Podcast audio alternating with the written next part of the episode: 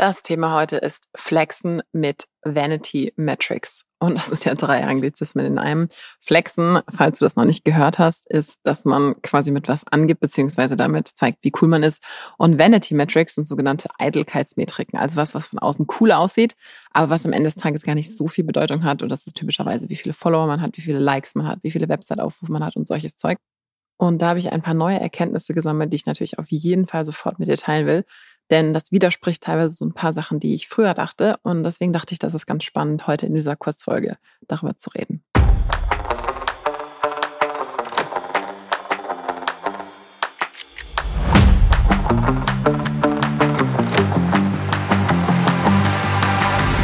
Du hörst den Creator Way Podcast mit mir, Viktoria Weber. Hier geht es um Unternehmertum, Online-Marketing, spannende Profile in der Creator Economy, Geschäftsideen, Trends und regelmäßig Behind the Scenes von mir und meinen illustren Gästen. Schön, dass du zuhörst. Im Social-Media-Bereich und auch generell im Online-Marketing sind ja immer diese ganzen Kennzahlen, die man von außen sieht, am Ende des Tages super wichtig. Also wenn man auf einem Instagram-Account drauf ist und sieht, wie viele Follower jemand hat, dann denkt man sich so, hu oder ja und überhaupt. Und bei mir war es ganz lange so, und das haben wir auch mit einigen Gästen inzwischen schon besprochen, dass am Ende des Tages diese Follower oder sonst was ähm, Zahl am Ende des Tages wirklich sehr, sehr, sehr wenig aussagt. Vor allem, wenn man nicht das Geschäftsmodell Aufmerksamkeit, also Werbung und Influencertum hat, sondern wenn man seine eigenen Produkte verkauft oder Affiliate-Marketing betreibt und solche Sachen. Und das Spannende daran ist, dass es von den verschiedenen Lagern immer sehr anders quasi angeschaut wird. Und wenn man anfängt, sich über sein eigenes, ich sag das mal, über seine eigene Bubble rauszusetzen, dann werden tatsächlich die jeweils anderen Sachen doch wichtiger. Beispiel, wenn du jemand bist, der zum Beispiel Kurse verkauft, dann ist es normalerweise ziemlich egal, wie viele Follower du hast, denn du willst ja deine Kurse verkaufen. Das heißt, am Ende zählt für dich einfach, wie viele Kurse du verkaufst. Und das kannst du auch mit 50 Followern machen, wenn du andere Wege gefunden hast. Das ist zum Beispiel bei mir so. Mein Instagram-Account für victoriaweber.de ist äh, sehr, sehr, sehr klein. Ich glaube so, keine Ahnung, 1500 Follower vielleicht. Und wenn den jemand zum ersten Mal sieht, dann denkt er wahrscheinlich so, ja, okay, scheint ja keine große Nummer zu sein. Und deswegen ist es schon länger so, dass damit Leute verstehen, auch wie viele Leute bei mir so rumhängen und so weiter, dass ich andere Zahlen teilen muss, wenn ich denn jemanden zum Beispiel für mich gewinnen will. Also wenn ich jetzt zum Beispiel jemanden für äh, einen Blogbeitrag pitchen möchte oder sonst irgendwas, dann muss ich halt immer nicht sichtbare Sachen mitliefern, damit die Leute das überhaupt in Erwägung ziehen. Und bei mir ist das typischerweise so, also wir haben jetzt im, ich glaube, März oder wann das war, zum ersten Mal 20.000 Website-Besucher nur über SEO geknackt für meine Hauptwebsite. Äh, das finden die Leute immer schon ganz cool. Und natürlich auch dieses, wie viele E-Mail-Abonnenten. Also wir sind jetzt bei ähm, irgendwo zwischen 6.000 und 7.000. Ich weiß jetzt gar nicht, äh, muss ich mal nachgucken. Aber auf jeden Fall sind das so die Sachen, die halt dann die Leute interessieren und die muss man aber erst liefern. Das heißt, niemand würde auf mein, ich sage jetzt mal Instagram-Profil kommen, das sehen und denken, oh ja, krass, Riesending. Das passiert aber tatsächlich bei anderen Leuten. Aber für mein Businessmodell ist es tatsächlich, ich sage jetzt mal in Anführungszeichen egal. Natürlich nie ganz egal, weil mehr Aufmerksamkeit, egal ob es oberflächlich ist, ist ja eigentlich immer besser. Aber für mein Modell ist es im Prinzip total wurscht.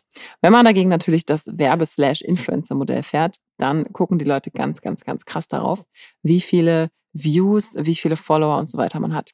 Aber gleichzeitig ist das das Problem, dass sich viele Leute eben davon blenden lassen, die eigentlich anderes Zeug verkaufen. Also wenn du eigentlich Dienstleister bist oder digitale Produkte verkaufst oder irgendwas anderes, dann lässt man sich eben sehr, sehr leicht davon blenden.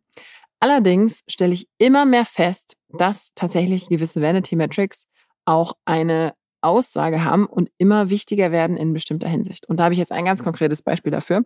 Denn in meinem Business ist es so, dass ich neben den Kursen und jetzt haben wir auch unseren Template-Job und Agentur und so weiter, sehr, sehr viel über Affiliate mache. Das kam ja auch schon öfter in diesem Podcast vor. Also Affiliate, falls du es noch nie gehört hast, ich hoffe, du hast es schon mal gehört, wenn du diesen Podcast hörst, aber egal. Affiliate bedeutet, man bekommt eine Kommission, wenn man Sachen ähm, empfiehlt, also eine quasi Empfehlungsprovision. Und das mache ich sehr, sehr, sehr, sehr, sehr viel und plane das auch immer weiter auszubauen. Und jetzt kam vor kurzem zum Beispiel eine E-Mail rein von Canva, was ich sehr, sehr spannend fand. Und Canva ist ein Anbieter für Grafikzeug, das sagt dir wahrscheinlich was. Und da ähm, bin ich im Affiliate-Programm gewesen und da kommt jetzt eine E-Mail rein, so ja, ähm, wir machen jetzt unser Affiliate-Programm, beschränken wir jetzt auf Content Creator, auf Individualpersonen, die Content Creator sind. Und dann dachte ich natürlich direkt so, cool, das bin ich ja, äh, alles supi. Aber nee, ähm, sie möchten gerne einen rausschmeißen, denn Es wird definiert, dass man eben keine Agentur sein, dann eine bestimmte Art von Content, das passt alles. Aber man muss mindestens 5000 Follower auf einem der folgenden Kanäle haben. Instagram, YouTube, TikTok oder Twitter. Und dann halt noch bestimmte ähm, andere Kriterien. Aber das fand ich total interessant, dass sie wirklich ganz klar sagen, wir wollen Content Creator, individuelle Personen, die mindestens 5000 Follower auf bestimmten Plattformen haben. Ähm, wo zum Beispiel ich bei manchen anderen Affiliate-Programmen, ähm, wo ich, also bei, bei Canva bin ich jetzt noch nicht super groß, aber bei anderen Programmen, ähm, also es ist wirklich krass, dass die anscheinend wirklich auf Blog oder sowas, wobei ich kenne richtig viele Leute, die richtig viel bei diesem Blog erreichen, dass die die einfach jetzt rausschmeißen wollen. Und dann dachte ich wieder so, krass, was es eigentlich für eine lustige Definition ist, weil ich könnte jetzt einfach hingehen und mir Fake-Follower kaufen, also einfach 5000 Follower für Instagram kaufen und dann würde ich durch dieses Programm durchgelassen werden. Und das ist jetzt so ein ganz spezifisches Beispiel, was jetzt gerade super fresh bei mir äh, im Postkasten gelandet ist, wo ich mir dachte, okay, krass, also dass die es jetzt umstellen. Äh, okay, aber auch einfach, was da für ein Gedanke dahinter ist, dass jemand, der 5000 Follower auf Instagram hat, besser ist als jemand, der, ich sage jetzt mal wie in meinem Fall, 20.000 hyperinteressierte B2B äh, Website und Grafikdesign-Leute auf einem Blog hat. Aber 5000 Follower auf Instagram sind mehr wert, in Anführungszeichen, in der Sicht von Canva für Affiliate. Und ich weiß nur von allen Leuten, die ich kenne, dass auch grundsätzlich Blog-Sachen oft viel stärker sind als im Affiliate-Bereich als äh, Instagram. Aber es kann auch sein, dass ich mich in dieser Bubble aufhalte. Aber nichtsdestotrotz finde ich das ein richtig hartes Ding, dass, ähm, dass diese Entscheidung stattfindet und dass es einfach auf diese, diese in meinen Augen Vanity-Metrics ausgerichtet ist. Also dass quasi man nur qualifiziert ist, wenn man 5000 von diesen Followern hat und dass aber am Ende des Tages natürlich keine Kontrolle stattfinden kann, wie diese Follower gewonnen wurden. Deswegen finde ich das super, super spannend. Das heißt, denen ist im Prinzip egal, ob jemand ein super Affiliate ist und den da Leute schickt. Das Wichtigste ist, dass die Follower haben. Und das finde ich eine sehr, sehr, sehr interessante Sache, die ich so persönlich noch nie bei Affiliate-Programmen gesehen habe. Ich bin auch mal gespannt, ob es da noch ein, ich sage jetzt mal, ein Backlash gibt, weil ähm, ich bin wahrscheinlich die Einzige, die es ein bisschen komisch findet. Also mir ist total egal in diesem Fall, aber ich finde es ein sehr spannendes Ding. Und eine andere Sache, die ich in diesem Zuge auch super interessant finde, ist, dass man, wenn man eben jetzt auch in dieses Mediengame oder auch in das ähm, so ein bisschen mehr Aufmerksamkeitsgame einsteigt, was ich ja mit diesem Podcast zum Beispiel tue, dass da natürlich jetzt plötzlich viel mehr diese Vanity Metrics interessant werden. Und auch hier ist die Sache, ähm, bei mir ist es jetzt so, dieser Podcast ist ja sehr, sehr nischenmäßig, also Creator Economy und quasi die Business-Seite davon. Das ist ja eine sehr spezifische Sache. Da bekomme ich jetzt interessanterweise, obwohl das Ganze noch sehr, sehr winzig ist, auch schon richtig coole Anfragen und habe schon Gespräche und solche Sachen. Aber sobald es an größere Leute geht, muss ich halt immer wieder mit diesen anderen Zahlen kommen, weil ich kann nicht mit einem coolen Instagram-Account aufwarten. Ich kann auch nicht mit einem coolen TikTok-Riesen-Account aufwarten. Und wir sind jetzt im Team gerade wirklich so ein bisschen am gucken, so, hm, okay, was machen wir da jetzt? Und ich finde das wirklich super spannend, dass man jetzt langsam in Anführungszeichen dazu genötigt ist, sich solche Vanity Metrics aufzubauen, wohl wissen, dass das nicht unbedingt Sachen bringt, die jetzt für die Monetarisierungsschiene relevant sind. Aber wenn man, wie ich jetzt dieses Medienkonzept fährt, also wenn man quasi sagt Podcast und Newsletter, dann geht es am Ende des Tages natürlich sehr viel auch wieder doch um die Reichweite. Und bei dem Modell, wenn man eigene Produkte verkauft, was wir vor zwei, drei Wochen auch hier ausführlich in dem Podcast hatten, dann ist es eine ganz andere Dynamik und eine ganz andere wirtschaftliche Zusammenhangsweise dahinter. Deswegen fand ich das persönlich einen sehr, sehr spannenden Gedanken. Warum teile ich das Ding jetzt heute mit dir? Also, es sind vor allem zwei Gedanken, die ich da sehr, sehr interessant und nachdenkenswürdig befand.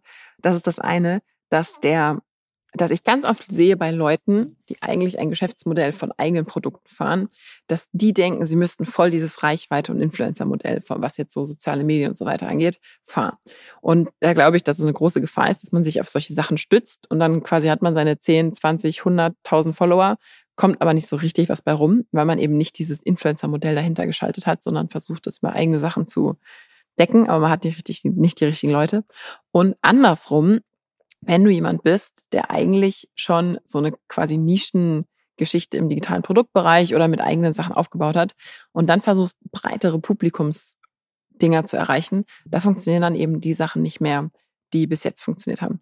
Und jetzt ganz konkret für diesen Podcast ist es auch so, dass ich immer noch mit erwähne, also wenn ich Leuten schreibe, ähm, was jetzt mit dem Podcast oder andere Partnerschaften angeht, dann schicke ich natürlich immer noch so ein bisschen die Sachen mit, mit, mit Website-Views, Zugriffen, Newslettergröße und so weiter, damit die Leute überhaupt eine Idee haben, wie groß das Ding ist. Also die müssen ja auch wissen, ob sie ihre Zeit jetzt investieren wollen oder nicht. Und ich möchte gerne natürlich auch so weit kommen, dass man einfach auch so ein bisschen Vanity-Kanäle hat, wo man einfach sagt, hier, guck mal, mein fetter Kanal, krass, sagen dann alle und dann ist man schon mit dabei. Das machen ja auch zum Beispiel ganz viele Leute bei äh, LinkedIn oder bei TikTok oder bei Instagram. Dann schreiben sie, ich habe drei Millionen bei TikTok oder keine Ahnung. Also man ist dann auf einer Plattform relativ klein, aber schreibt dann auf quasi die Seite drauf, hey, ich habe drei Millionen bei TikTok oder man schreibt bei Instagram, hey, ich habe so und so viele. Also das ist ja quasi so ein bisschen dieses Flexen online, dass man zeigt, wie cool man auf einer anderen Plattform ist. Denn die allerwenigsten Leute sind auf allen Plattformen gleich gut. Das heißt, selbst wenn man sehr, sehr groß bei TikTok ist, hat man vielleicht ein bisschen weniger bei Instagram oder gar nichts oder man ist bei LinkedIn noch komplett klein. Das heißt, so versuchen die Leute natürlich ihre Street Credibility auf andere Plattformen zu übertragen.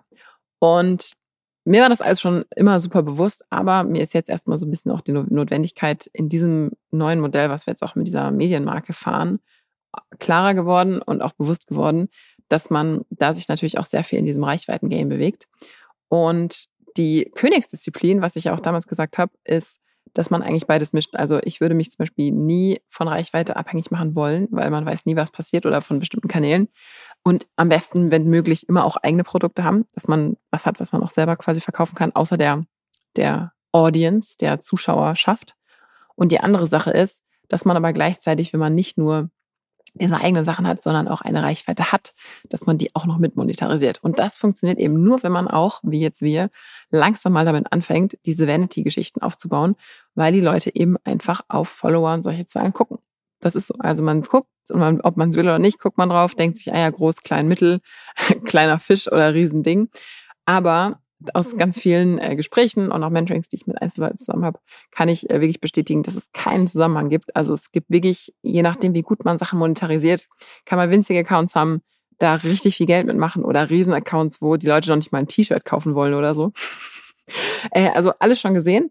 Aber für unser Modell, jetzt auch mit dem Podcast, ist es natürlich viel cooler, wenn man jetzt auch zum Beispiel Reels und Zeug aufnimmt und die Leute sehen, ah ja, das ist so ein winziger Account, was ist das denn? dann gucken die natürlich schon mal viel skeptischer, als wenn sie sehen, ah ja, das Ding ist äh, bekannt, das kennen voll viele Leute, das ist super viel geteilt und so weiter.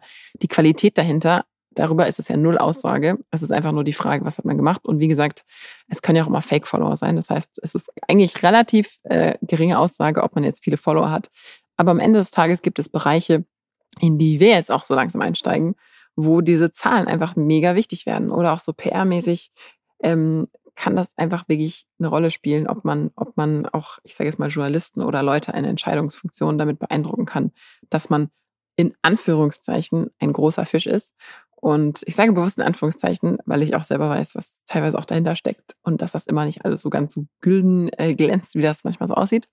Aber deswegen mein Learning heute auch, was ich mit dir teilen wollte, dass man für sich immer so ein bisschen gucken kann, bin ich gerade im Aufmerksamkeitsgame oder muss ich eigentlich meine eigenen Sachen monetarisieren?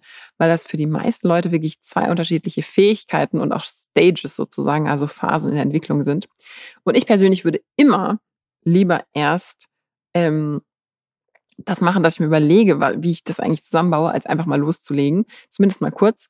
Denn sonst kann man meiner Meinung nach so ein bisschen in diese Falle geraten, was ich auch bei zum Beispiel vielen Online-Business oder Dienstleister Menschen sehe, dass man denkt, man braucht super viele Follower und da komplett vergisst, so diese Monetarisierungsschiene aufzubauen. Andersrum, ähm, und das ist ja auch ein bisschen dieses Thema dieses Podcasts teilweise, gibt es eben Leute mit sehr, sehr hoher Reichweite, die sagen, boah, ich habe zwar die ganze Reichweite, aber ich will wegkommen von dieser Werbung. Ich will mein eigenes Zeug verkaufen. Ich will noch mehr monetarisieren, ob jetzt durch Produkte oder Affiliate oder was auch immer. Das machen wir auch in unserer Agentur ziemlich viel für Leute. Und das ist so ein bisschen das Thema, was mich sehr, sehr beschäftigt, denn ich komme aus der anderen Richtung. Also wir fangen jetzt erst an, diese Reichweite aufzubauen. Wohlgemerkt, ich habe ja schon diese ganzen SEO-Sachen und so weiter, alles easy. Aber es wird für die meisten Leute nicht sichtbar auf den ersten Blick. Und diese sofort sichtbaren Zahlen sind tatsächlich jetzt langsam in dieser Welt, in die wir uns reinbewegen, relevanter. Vorher hat es irgendwie keinen interessiert jetzt langsam, wenn man auch gerade in dieser Medienwelt in Anführungszeichen sich bewegt, dann finden sie dann natürlich cool, pompöse Zahlen zu sehen. Was dahinter steckt, mittelaussagekräftig oft, aber auf den ersten Blick natürlich viel beeindruckender. Und dann kommt man natürlich auch für Sachen in Frage, wo man sonst einfach viel zu klein und viel zu mini wirkt. Von daher, das ist das To-Do. falls du dir das noch nicht überlegt hast, schaust dir mal an und guck mal, ob du dich da in der richtigen, in den richtigen Metriken bewegst und ob du vielleicht äh, einen Vorteil davon hättest, wenn du die Sachen aufbaust, mit denen sich auch öffentlich besser flexen lässt. Super, du hast bis zum Ende gehört. Das war's mit dem Creatorway Podcast. Noch mehr Behind the Scenes und ein paar Sachen, die nicht alle kriegen, aber alle wollen, gibt's auf creatorway.de-newsletter. Bis zum nächsten Mal.